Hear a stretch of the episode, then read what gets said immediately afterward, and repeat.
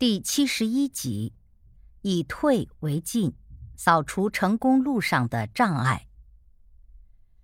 都说要做铁骨铮铮男儿汉，不可轻易向他人低头。但是在人生路上，如果我们做事缺少柔韧性，不会适当的弯曲，就很容易中途受阻，甚至与成功无缘。其实，弯曲只是一种手段。适当屈服是为了有朝一日更好的伸展。三十六计中的第三十一计就是以屈求伸，这是一种以退为进的策略。运用这一计谋，一般是在施计方暂时力量薄弱、时机不成熟的情况下，不得不采取的，即先忍受屈辱，委于对方。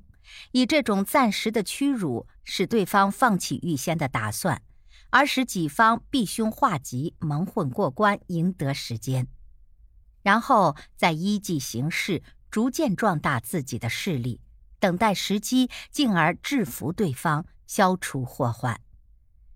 石勒就灵活地运用了这一计谋。石勒是十六国时期后赵的开国君主。他是从奴隶到皇帝的第一人，上党五乡人，羯族。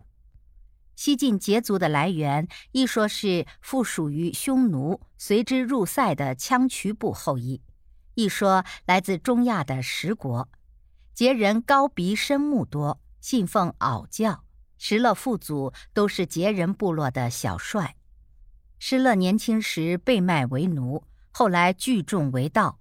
最后投奔了刘渊，刘渊称汉帝后，石勒便成为他手下一名得力的战将。石勒有胆略，善骑射，他在与晋军征战的过程中，不断壮大了自己的势力。刘渊对他十分重视，任他为安东大将军，给他很多特权。晋永嘉六年，他身边的谋臣张斌见他东征西战，流寇一般。劝他在襄国和邯郸间择一根据地，消灭群雄，称王称霸。石勒听取了张斌的建议，率兵占据了襄国。当时晋大司马、尚书令王浚是石勒开创王业最大的拦路虎。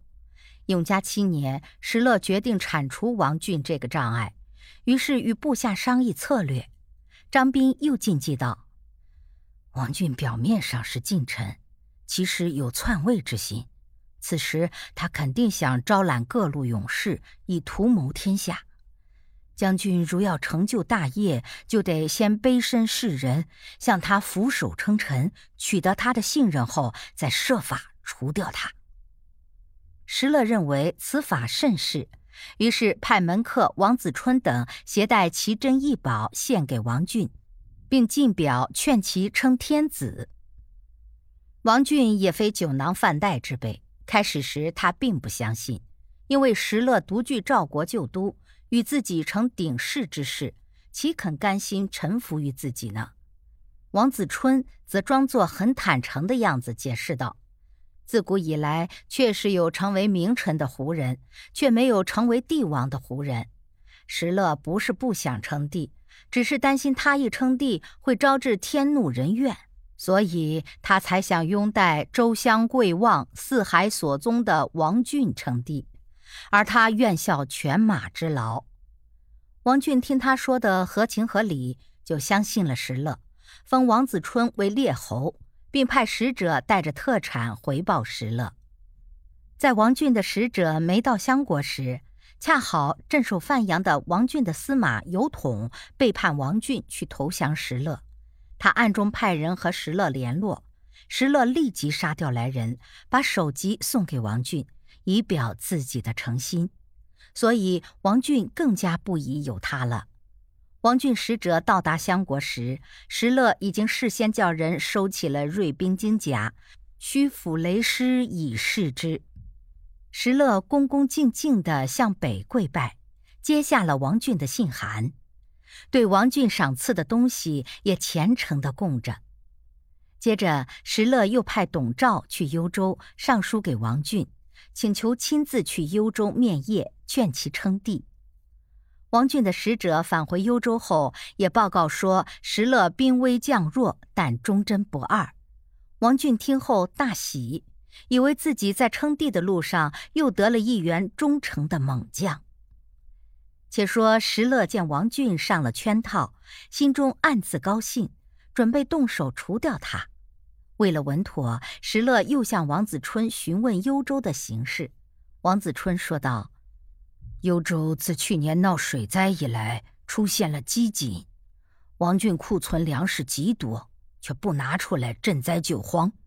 他实行严刑苛赋，卒税徭役繁多，而且残杀忠良，排斥谏臣，百姓难以忍受，纷纷外出避难。他的盟友鲜卑、乌丸均怀异心，身边的奸佞严嵩、田角又贪婪横暴。群臣心情压抑，士卒疲弱不堪，他本人却还在大兴土木修建台阁。幽州城内又屡生谣言，闻者莫不寒心，而他仍旧洋洋自得，毫不戒惧。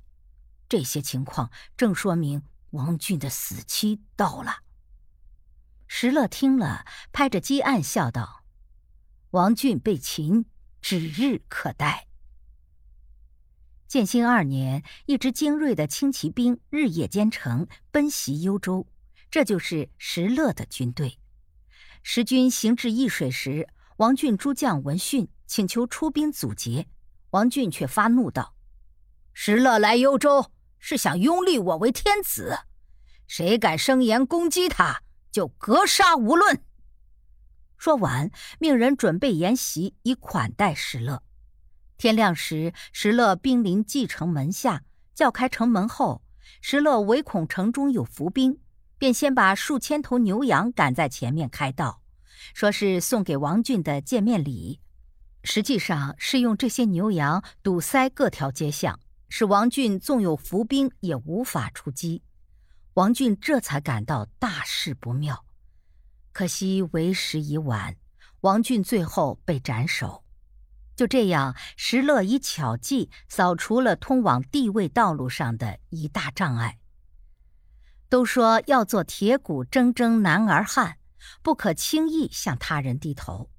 但是在人生路上，如果我们做事缺少柔韧性，不会适当的弯曲，就很容易中途受阻，甚至与成功无缘。因此，做人要懂得屈身之道。人在遇到不测风云时，能站起来就站起来，站不起来就得见机振作，要能屈能伸，不可撞到头破血流，再难有东山再起之日。遇事当学石乐，屈身有时，刚柔并济，以屈求伸。只有能屈能伸，人生之路才会越走越宽。